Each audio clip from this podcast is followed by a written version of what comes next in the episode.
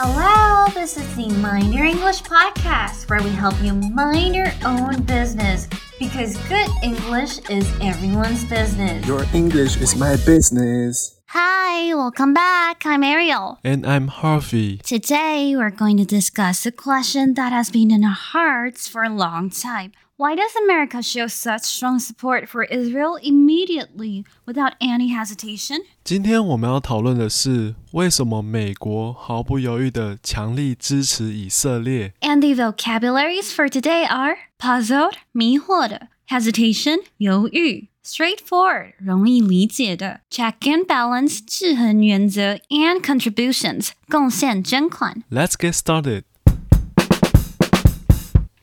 Hey, what's wrong? What's with that puzzled face? 你那什么表情啊？为什么一脸困惑，皱着眉头？核心单词 puzzled 是指迷惑的、感到不解的。没错，就是那个拼图 puzzle。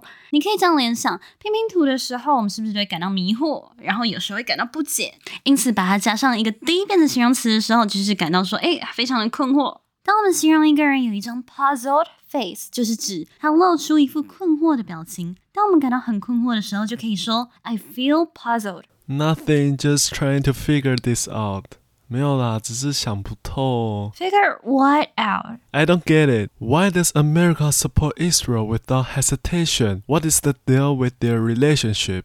哎，我不太了解为什么美国在第一时间就二话不说的直接支持以色列啊？而且他们两个之间有特别的关系吗？核心单字 hesitation 是指犹豫，因为我们这里加上否定 without 没有，所以 without hesitation 就是指不假思索、毫不犹豫的就支持以色列了。Well, there are many reasons, and the relationship between America and Israel is multifaceted and complex. One of the most straightforward reasons is that United States sees Israel as the most reliable partner in the Middle East to maintain checks and balances on the region's influence. 核心单字 straightforward 形容事情时是指容易理解的、简单的，而形容人的时候呢，则是指这个人很直率、坦诚。 有太多多面上又复杂的原因了。其中最容易理解的原因就是美国把以色列视为在中东最可靠的伙伴。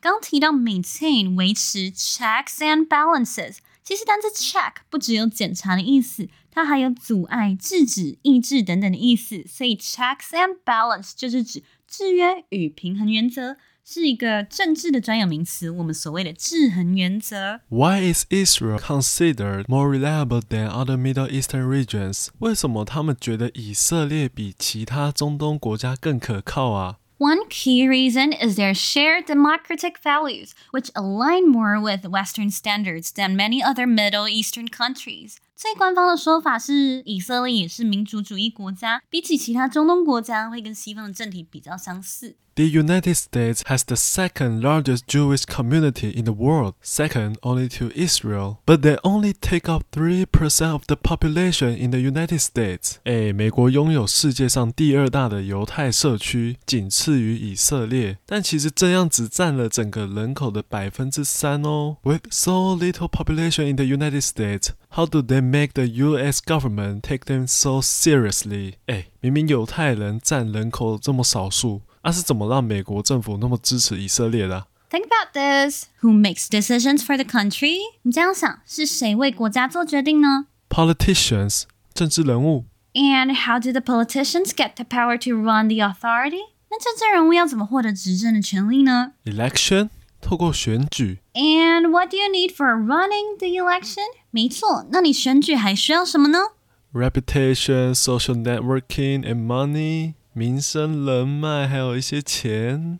Yep, social connections and money. Do you know that today in America, 3% of the population is Jewish and 67% of the Forbes 400 is? 没错，就是人脉还有钱。就像你刚刚所说的，虽然犹太人只占美国人口的三趴，但却占了富比士前四百首富的六十七趴。What? I do recognize some famous Jewish businessmen, Warren Buffett, Mark Zuckerberg, and Michael Bloomberg.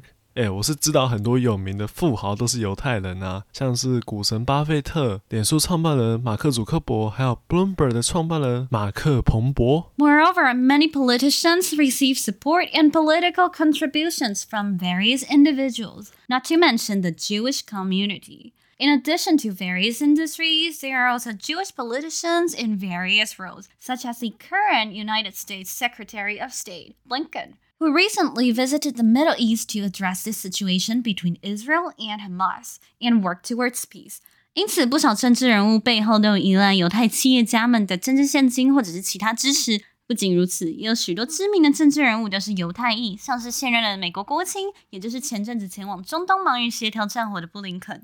Mm, it seems that the Biden administration might be cautious about upsetting influential pro Israel political figures, especially considering that a substantial majority of American Jewish tend to lean towards the Democratic Party. Historically, around 70% to 80% of Jewish voters have shown support for the Democratic Party. 嗯，看来拜登政府可能要尽量安抚这些犹太选票。毕竟，拜登政府的高官们不仅是有史以来犹太裔比例最高的，连他身边的亲人也有许多犹太裔，包含他的太太。而有高达七十八到八十趴的犹太人支持民主党，而这也是拜登所在的政党，所以当然一个都得罪不起啊。But how do Jewish people dominate industries and have the ability to prosper beyond the norms？诶，但是犹太人怎么做到的？啊怎么能在各个产业都出类拔萃？We'll leave the questions for next week. Let's do a recap. 核心单词 puzzled 是指迷惑的、感到不解的。I am puzzled by this math question. 核心单字 hesitation 是指犹豫。She showed hesitation before jumping into the pool. 核心单词 straightforward 形容事情是指容易理解的、简单的；形容人是指坦诚的、直率的。The instructions for the game are straightforward。核心单词 check and balance 是专有名词，是指制衡原则。The system of check and balance in government is designed to prevent anyone from getting too much power。核心单词 contribution 可以指贡献、奉献、捐款或者是捐助的物资，以及你的投稿。 His contributions to the project were invaluable. And that's all for today. See you this weekend. See ya!